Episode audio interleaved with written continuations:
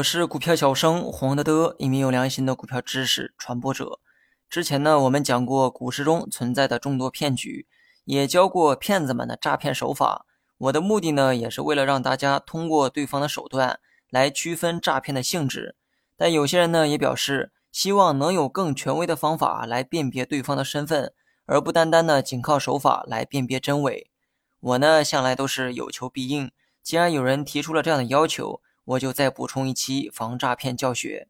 骗子啊，之所以成为骗子，那是因为他们所从事的业务不具有合法性。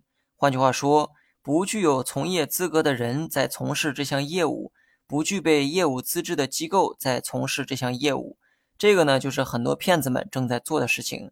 那么，作为普通投资者，如何辨别他们的身份呢？直接问他们肯定不合适，因为他们呢会将自己啊包装的很完美。通过表面是无法判断真伪的，这个时候你可以要求对方出示相关的业务牌照，也就是业务许可证。生活中呢有很多行业必须要有对应的业务许可，才可以合法的去经营，比如说银行、医院、律所、证券等等。既然对方啊做的是股票相关的业务，你可以要求对方出示证券业务牌照，因为任何从事证券的机构都需要有牌照才能开展相关的业务。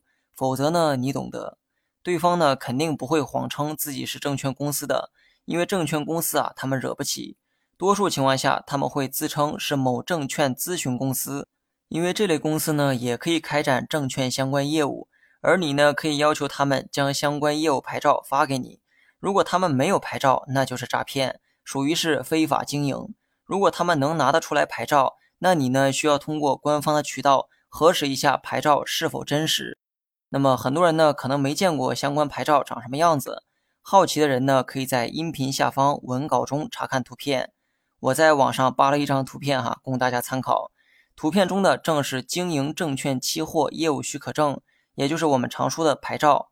如果对方向你提供了牌照，你也别着急信任他哈，你应该要求对方以拍照的方式再发送给你一遍。为什么呢？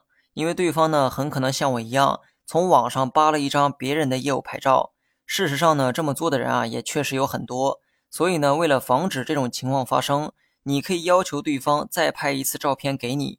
另外呢，大家可千万别嫌麻烦，人家骗你啊都不嫌麻烦，你若嫌麻烦被骗了，也只能怪自己。那么在这里啊，再补充一个细节，有些骗子在提供牌照的时候会发给你营业执照，这种行为啊就是在侮辱你的智商。街边卖油条的也有营业执照，如果他这么做，就是在侮辱你的智商。当然了，有些骗子呢自己都不知道什么是业务牌照。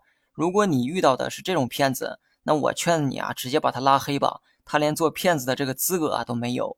那么言归正传，假如对方第二次拍照片依旧能提供牌照的话，下一步呢就是辨别这个牌照的真伪。辨别真伪的方式呢也很简单，在这里啊，大家需要了解一个网站。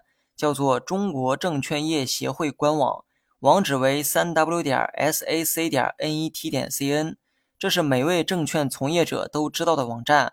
国内所有从事证券行业的人和机构全部记录在案。对方提供的业务牌照是否真实？那么在这里啊就可以得到答案。进入官网首页后，你会在顶部看到从业人员的选项，点击它进入下一个页面。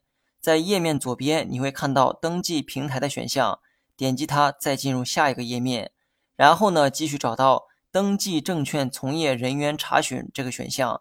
那么点开之后，就会看到查询的方式。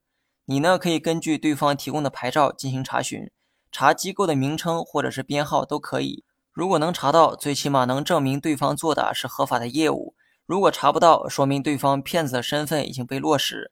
具体的查询流程我都用图片进行了截图，感兴趣的人呢可以在文稿中查看。